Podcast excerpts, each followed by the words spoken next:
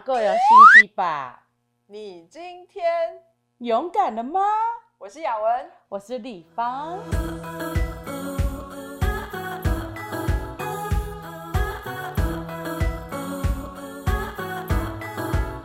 本来想说完蛋了，怎么可能有胖子穿得下婚纱，对不对？然后就想说只要有一件就好。结果后来我们离湖光是很厉害，我们穿六套。哇你知道怎么做吗其实只要把这边打开加布 就可以了。然后放在 多大件都有。有，好不好？好，对啦对啦，所以今天就那个给他穿一下嘛，哈。我们今天呢，就是要回到那天我们被求婚的时候。到底求婚有这么重要吗？其实呢，我们也不是注重形式的人，可是因为求婚就是问了一个很严重的问题嘛。呃，那我先说我们好，我老公的好。来来，他那时候就是呃跟我说他要出国，因为他那时候有一个服饰在国外，然后他就说啊，今年因为出国的关系，所以情人节不能跟你过，嗯，然后所以呃我就提前过，然后那天我真的没办法，然后说哦没关系没关系，然后我们过完情人节之后，我就不疑有他，因为他都已经先提前过，就没想到其实情人节那天他是已经回来了，所以他就预计在那天跟我求婚。然后他的招数呢，就是他呃从早上九点开始，他就约了十二个朋友，哦然后这十二个朋友每一个人呢都会拿一张卡片给我，然后每一个十每一个整点九点、十点、十一点、十二点，就有十二个人呢，他会出现在，他们会打给我，然后问我说你在哪里，然后呢，他们就会带着一张卡片跟一朵玫瑰花到我的那个地方，然后送给我。然后我打开的时候呢，里面就会是一个猜谜游戏，吼然后吼吼。吼，所以它就会有，它就会有，比如说一张卡片大大小小不一样，然后里面就有他写的，呃，他写的问题，然后加上一张照片，然后要我猜猜看，说那是我们第一次做什么，哇，真的，因为我们他最有心机，因为我们交往的时间蛮长的，所以其实就是有点像是一起长大，所以他呃有很多我们一起去尝试的新的事情，比如说像这个是我们一起在纽约呃坐游轮呃渡轮啦，然后你看后面还有这很老，就是看到没有 Twin Tower 双子星大厦，哇塞，还在的时候还在的时太夸张候，哦对，所以就是有很多我就要猜，所以下一个卡片就会解答上一个的。呃答案。答案。对，所以其实就是一直到晚上，然后我还记得那是一个星期六，就聚会的时间。然后呢，最后一张卡片是在我坐在聚会的座位，然后就有后面有人传过来，然后他就写说，呃，要我回家跟我妈妈拿一个情人节礼物。然后结果没想到我回家的时候，他已经在家等我了。哦，所以他那一整天都没有出现，他没有出现，因就是为我以为他还在国外，哦而且他在白天的时候还会传给我说，哦，我现在到伦敦转机中，哦，还要等很久什么的。所以他传简讯给我的时候，我会一直以为他在路上。然后所以后来回到家以后，我就看到呃，就是他准备的一个从呃国外带回来的一个我最喜欢的蛋糕。那你妈在干嘛？我妈跟我爸都已经清场，哦他们前面已经讲好，所以他们都不在家。哦，然后，所以我回家的时候就呃看到那个蛋糕，非常惊讶，然后他就跑出来说，他因为那个蛋糕是瑞典的一种名产，然后它叫做公主蛋糕，哇所以他就出现，然后拿他自己坐飞机拎回来？对，就是一个冷冻的，然后然后结果他就出现，然后拿出戒指说，你愿意做我的公主吗？因为那个蛋糕是公主蛋糕，厉不厉害？那你后来怎么答应他？我说你总要说 yes I do 什么之类的吧？哦有，他就 对啊，我就说。耶好，就兴奋过。我没有，我没有，我不是那种掉泪挂的，啊我是直接说好耶。你是可能过了三小时之后，在床上那边踢脚，在那边高兴的那种，对。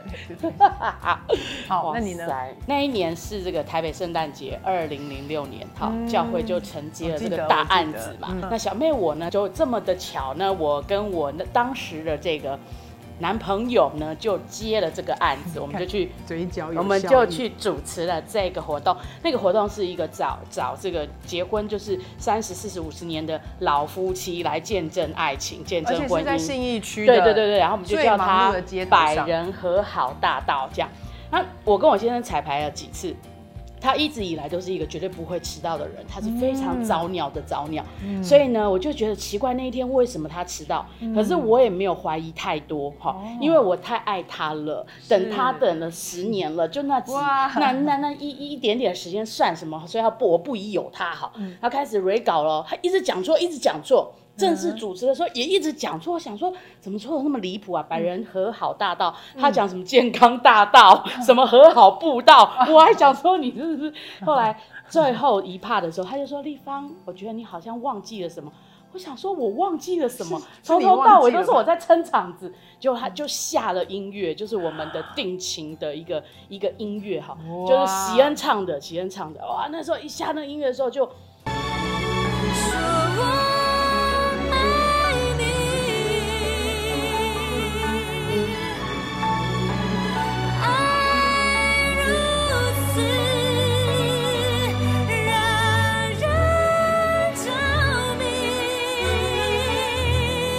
有一把花就出现了，好，就就这样这样子，哇，就有就是讲好的那个弟兄就把这个花拿来，好，就冲上来，就一排的弟兄姐妹就跟着冲上来，说嫁给他，嫁给他。然后我们我们因为那个节目是跟政府合作的嘛，所以电视台都在现场，所以而且他后面还有写立方嫁给我，对对对，就这么的不巧就被 TVBS 的新闻录下来了。现场主持人决定在这感动的一刻向相爱多年的女友告白求婚，立方。你你愿意答应我的求婚，把一生交给我吗？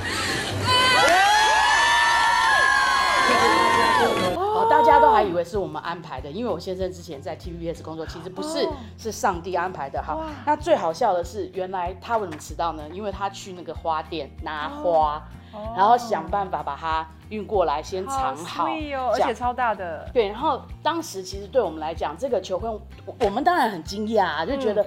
啊，真的吗？我这个胖子也会有被人求婚的一天，而且还是这种方式。然后就觉得说，哇，上帝真的擦干了我的眼泪哈，就让我觉得说，这个胖的羞耻感啊，那种自卑啊，好像就在这样的一个公开的祝福下面的话，我觉得那一天我真的是很很温暖。所以其实那一天真的也是一个你生命当中的一个。被尊荣、突破跟对，没错，这这我觉得也是一个一个血耻的记号。哎，求婚的那一刻虽然很浪漫，可是其实真的是两个人一起找到了这个人生的另一半，然后付出了努力的代价，对于对方的了解、理解跟认识，我们也下了相当的功夫，以至于我们能够找到这个对的人。那有很多人会说，哎，会不会有一个为我预备的真命天子在等着我？然后有一天我会遇到他，然后他天上就这样掉下来了，这样哦。然后我的人生就不再残破了。然后你就觉得说，哦，我还没碰到他之前，我是半个人，我一定要遇到我的另一半。嗯。可是其实这样的一个观念是非常非常呃错误的，因为其实，在你还没有遇到这个。呃，或是你还没有选择这个对象的之前，其实你应该是要能够自由自在的，而且是百分之百的活着，而不是你好像觉得打折扣的在过你的人生。当你被问了这个问题，然后你决定说好，我愿意跟这个人走一辈子，可是这个人到底以后会怎样，你也没有办法预知。所以其实这个这个愿意，其实对我来说，嗯，当你对这个问题说我愿意的时候。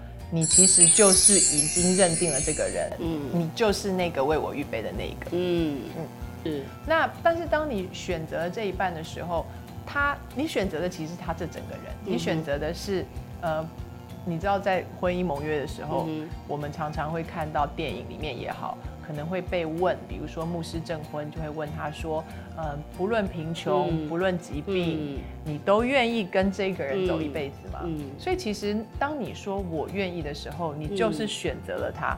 那选择了他以后，会不会碰到困难？会不会碰到难解的问题？其实只要，当然一定会，怎么可能不会？对，保证会。身材走样就是一个最基本会遇到的问题，所以其实当你不管碰到什么样的状况，你都说他是我选择的人，我要爱他到底，嗯，然后我愿意成全他，跟我愿意包容他的现况，嗯，然后我不管发生什么事情，我们还是一起的。